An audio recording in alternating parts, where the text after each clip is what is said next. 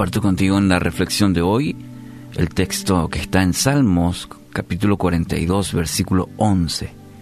Dice el salmista, ¿por qué voy a inquietarme? ¿Por qué me voy a angustiar?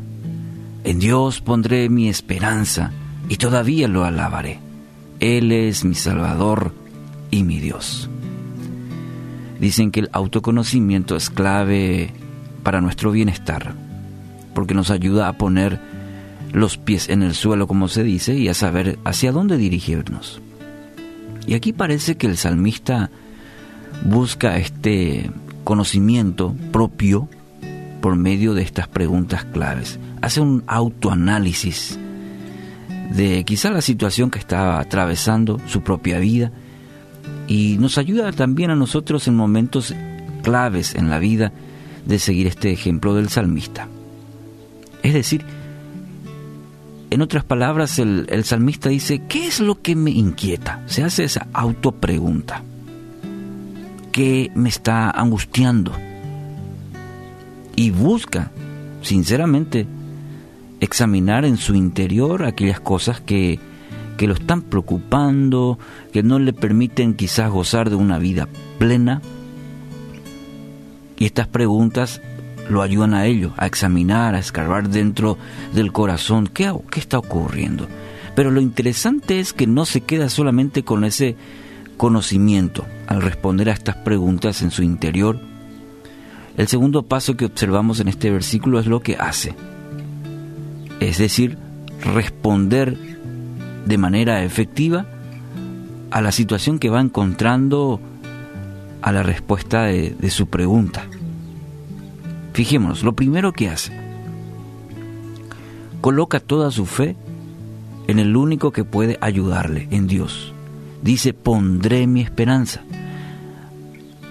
La respuesta inmediata a su pregunta, ¿por qué voy a inquietarme? ¿Qué es lo que me preocupa? ¿Por qué me voy a angustiar? Viene esta respuesta inmediata a su pregunta del corazón y dice, en, en Dios pondré mi esperanza. Quizás estaba atravesando por momentos difíciles, bueno, de hecho, reconoce la situación, el corazón le dicta eso, pero él decide, fíjese, decide poner su fe en Dios. Por encima de, de esa situación, por encima de su estado de ánimo, él decide. Dice, en Dios pondré hay una, una decisión ya puesta. Dice, pondré mi esperanza en Dios. Segundo, dice, la circunstancia difícil, bueno, no le impide alabar a Dios. Mire lo maravilloso este ejemplo que nos puede ayudar mucho en esta semana. La, la, circunstancia difícil que mencionamos anteriormente, que quizás estuvo, estaba atravesando el salmista, eso no le impide a él alabar a Dios. ¿Sí? En el texto nosotros dice, y todavía lo alabaré, dice. Entonces encontramos que una, segunda enseñanza en este breve texto, que al contrario, la alabanza a Dios en momentos difíciles se, se volvió una medicina para el espíritu del salmista. Y esta misma experiencia lo tuvo también el profeta Habacuc cuando dice, aunque las higueras no florezca y no haya uvas en las vides, aunque se pierda la cosecha de oliva y los campos queden vacíos y no den fruto, aunque los rebaños mueran en los campos y los establos estén vacíos, aún así me alegraré en el Señor, me gozaré en el Dios de mi salvación. En el capítulo 3 de Habacuc. Bueno, esta es una palabra para usted y para mí. La circunstancia difícil no nos debe impedir alabar a Dios. Al contrario, sigamos el ejemplo del salmista, que se vuelva una medicina para nuestro espíritu, saber que en medio de la dificultad, de la prueba, de la circunstancia, confiamos en Dios y por eso lo alabamos. Tercero, lo que hace el salmista, reconocer que Dios es el Salvador.